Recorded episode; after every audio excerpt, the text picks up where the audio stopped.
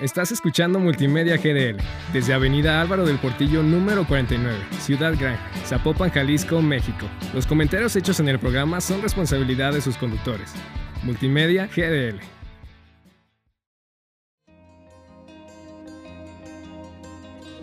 Atrévete a nadar en lo profundo. Pensantes Podcast, un espacio para reflexionar, conocernos y crecer en sociedad.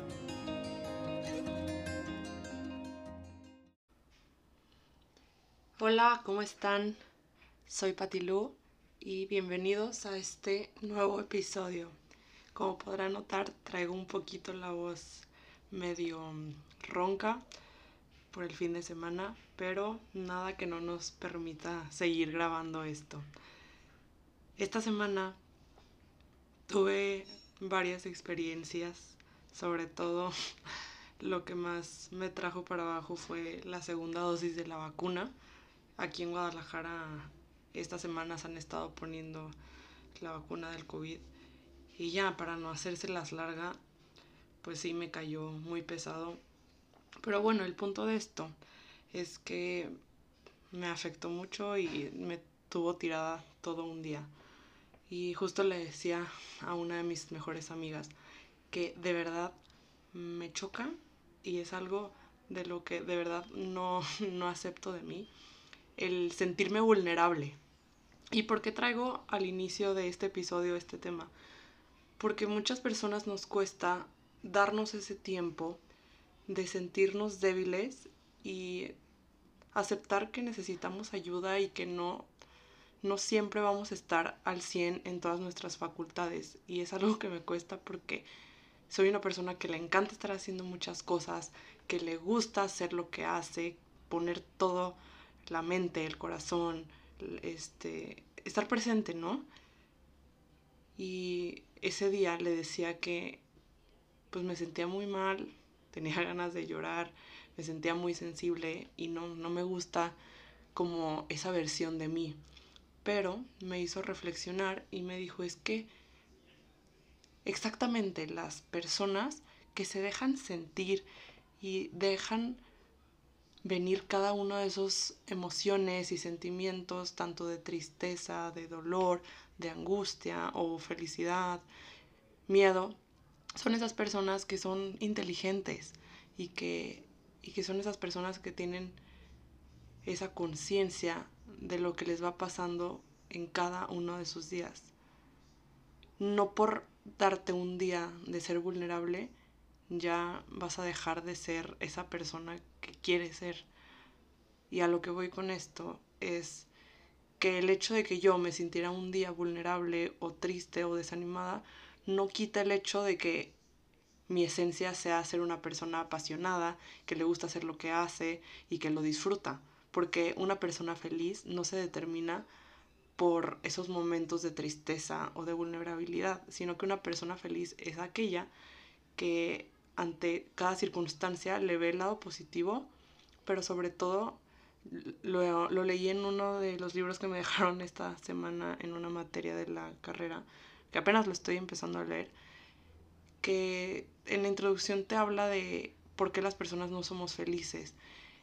Y solo para traerlo ahorita al tema, me llamó mucho la atención que la felicidad no es ese estado de ánimo, no es ese sentimiento, sino es una actitud que nos tenemos que poner como si fuera unos lentes, ponernos esa óptica en la que en cada una de las circunstancias de tu vida te los pongas y sepas actuar con ellos, que puedas ver esa buena perspectiva de lo que te pasa y que independientemente de los sentimientos que se te vengan buenos o malos, sepas actuar y tener pues sí, justo esa actitud de felicidad y de saber aprovechar cada momento para sacar las cosas que te puedan aportar un poquito más y que te puedan traer esa alegría y que tú también puedas aportar hacia esos ambientes que tú notes que les falta esa chispa. Esto fue para comenzar y contarles un poquito de cómo me sentí esta semana. Como lo han notado en los otros episodios, les estaré contando como el aprendizaje principal de mis semanas. Este para mí fue el más esencial. Y para comenzar hoy, hace yo creo que más de un año, en mis redes sociales había publicado un post acerca de la procrastinación. Yo sé que es un tema que está muy hablado y es bien conocido y creo que es de los problemas principales que tenemos las personas.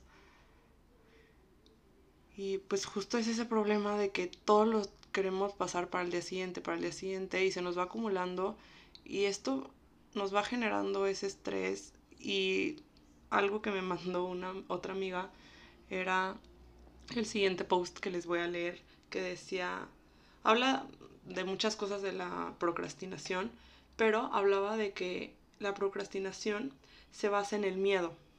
Y ahí te decía que tú tienes que elegir lo que desees.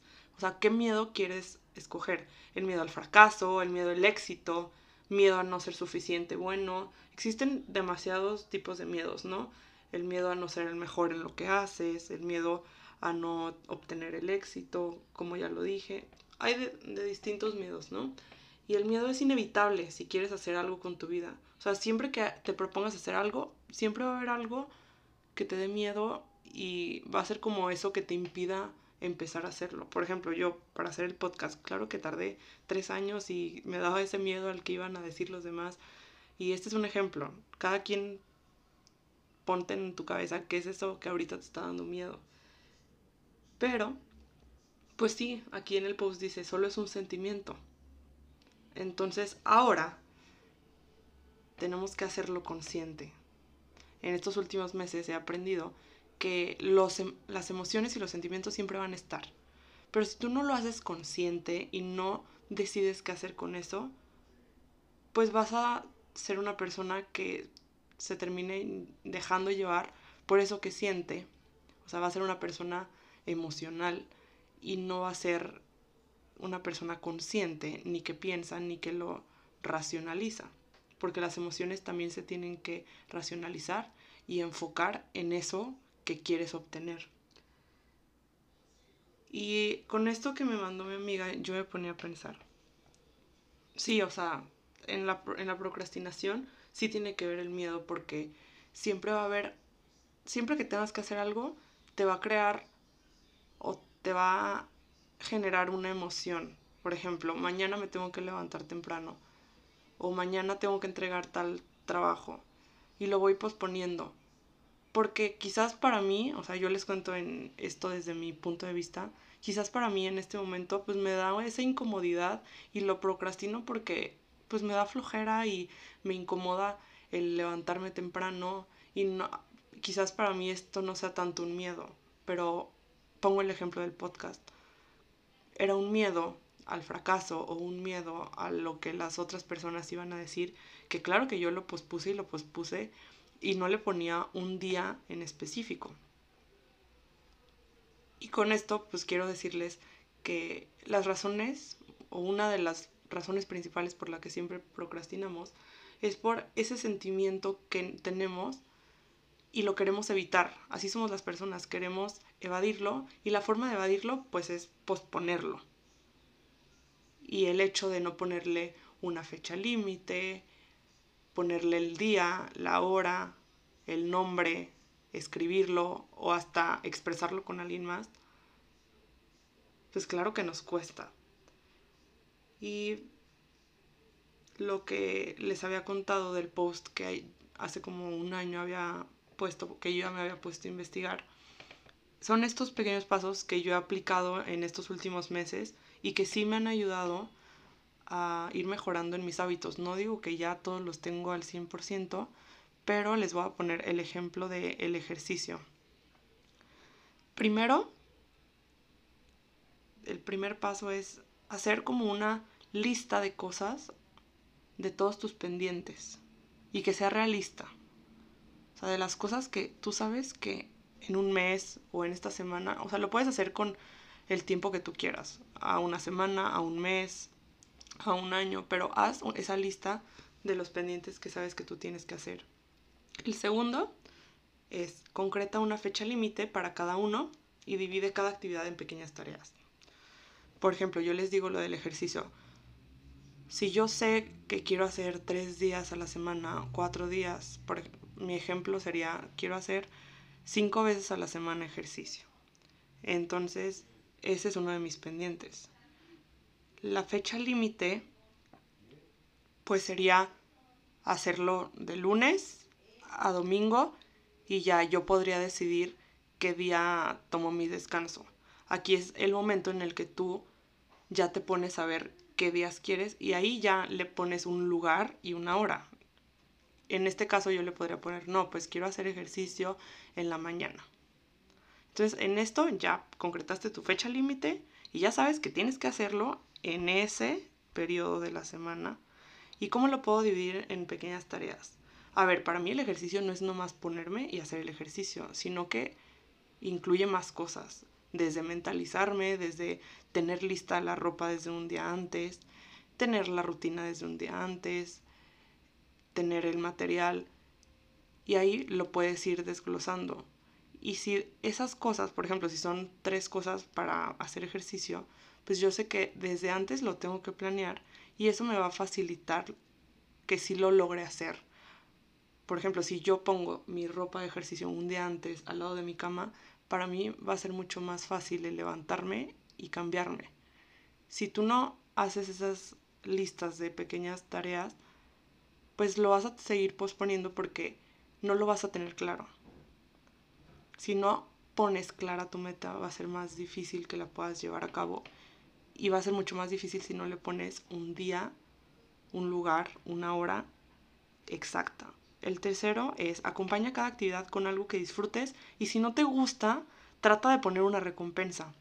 Esto también lo hablan en el libro de los hábitos atómicos y está comprobado científicamente en el cerebro. Necesitamos algo que nos haga disfrutar y que nos dé esa recompensa. ¿Por qué? Porque si el cerebro no registra que eso es placentero, va a ser mucho más difícil que los procesos que tenemos en la mente registren esta nueva rutina.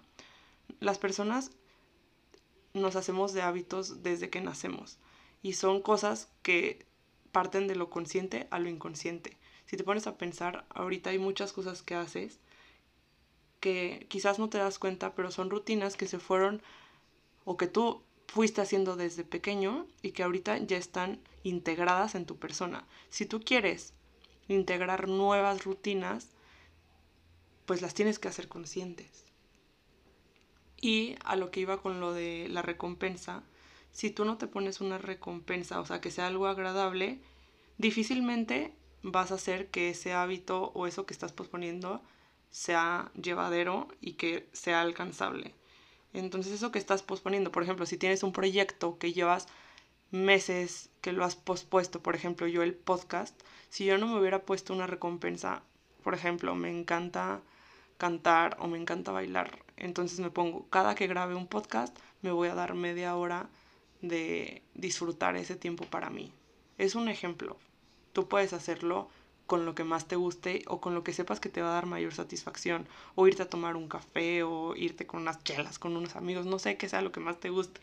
Pero lo que voy es que es importante que tú lo acompañes de una pequeña recompensa que sí sea lo más inmediata posible para que tu mente lo registre y que sepa que al ya ponerle esa fecha límite y poner clara tus metas, ya vas a dejar de posponerlo porque lo vas a relacionar con algo que es satisfactorio para ti. Número cuatro es llevar un registro visual de cada pendiente hecho. Por ejemplo, si tú pusiste tres cosas o pendientes que tenías en esta semana, ponlo en un calendario o ponlo en algo visual. Esto le puede servir mucho a las personas que son muy muy visuales y que necesitan verlo de una manera gráfica, lo puedes poner en un espejo, en un post-it, pero que tú puedas darle como ese check de cuando lo hayas hecho, porque eso también te va a dar esa satisfacción y va a ser mucho más fácil que si lo cumplas, porque lo vas a tener ahí cerca y va a ser ese registro visual. Para mí el hacer ejercicio y el irlo marcando cada día de la semana me motiva porque ahí ya me voy dando cuenta de chin, esta semana se supone que tenía que hacer cinco días y es mar, no sé, y es jueves y nomás llevo un día, le tengo que meter turbo. Entonces eso te ayuda a ir midiendo y sopesando en qué necesitas echarle más ganas y hacerlo más viable y alcanzable. Y número 5 es cambiar tu mentalidad de tener que hacer a yo decido y quiero hacerlo. En esto, yo ahorita que me puse a leer el post, creo que con lo que he aprendido lo cambiaría un poco la frase a cambiar la mentalidad de tener que hacer a yo decido ser. ¿Por qué? También en este libro que les digo de hábitos atómicos, nos dice que tú cuando te propones hacer algo, inconsciente o conscientemente, termina siendo algo que va a, va a determinar la persona que tú eres o el tipo de persona que tú quieres ser. Y si tú con estos listas de pendientes o estos hábitos que quieres lograr, no los alineas con esa personalidad o esa esencia que quieres ser, va a ser muy difícil que lo logres. ¿Por qué? Porque al final cuando comienzas a cambiar esas rutinas o esas acciones que tú haces, tienen que ser desde este planteamiento de quién quiero ser. Por ejemplo, si yo digo quiero ser una persona que hace deporte, una persona saludable en el tema físico, pues me pongo a pensar qué es lo que hace una persona fit, ¿no? Una persona que busca mantener en equilibrio su cuerpo pues una persona así, pues no sé, se levanta temprano, hace ejercicio, entonces ahí es cuando empiezas a hacer como esa lista de cosas que hace esa persona y cambias esa mentalidad de tengo que hacer esto y ponerle el checklist y no más el hacer por el hacer y lo cambias por una mentalidad que va más allá del, del simple hecho de la acción, sino que ya tiene un sentido que va a determinar la persona que tú estás buscando ser. Porque recuerden, todo lo que hacemos nos termina determinando. Obviamente no solo las acciones son lo que nos determina, hay, influyen más cosas y eso ya lo tocaré en otro episodio, pero pues es un punto de partida. Y sí los invitaría a que se planteen qué es eso que están procrastinando y por qué. Háganlo consciente, por qué lo estoy procrastinando, qué es esa emoción que me está causando, porque quizás ahí esté el problema principal, no tanto el que no seas capaz tú de hacerlo, sino que quizás esa incomodidad, ese miedo, esa tristeza que te trae, no te está permitiendo llevar a cabo eso que tanto quieres hacer. Un consejo que yo les diría último para terminar el episodio que hoy ya se me está alargando un poco más, es que planees cada noche. Hagas ese pequeño examen, porque aquí es donde ya vas a empezar a ser consciente de las cosas. ¿Qué acciones estás haciendo? Y no les pongas un juicio, nomás anota o piénsalo. ¿Qué acciones estoy haciendo? Esas actividades o acciones me están llevando a obtener lo que quiero ser, acuérdate, ser, no tanto el hacer. ¿Qué tipo de persona me quiero convertir? Y aquí ya puedes un poquito mover esas acciones y decir, chin, esto que estoy haciendo, pues no, no, no me está ayudando tanto y quizás no sea un vicio, quizás no sea algo malo, pero muchas veces hacemos cosas que solo nos están alejando y nos están haciendo perder tiempo de ese enfoque de lograr obtener esa persona y esa esencia que buscamos. Y por último, otra vez planteate, ¿qué sentimientos me traen estas actividades que estoy haciendo cada día? ¿Y cómo puedo hacer para que se empalmen con esa esencia de vida que quiero lograr. Por hoy ya fue todo, pero me gustó muchísimo hablar de este tema. En lo personal me ayudó mucho, espero que a ti también te haya ayudado. Recuerda que todos somos pensantes. Gracias por estar aquí. Nos vemos a la próxima.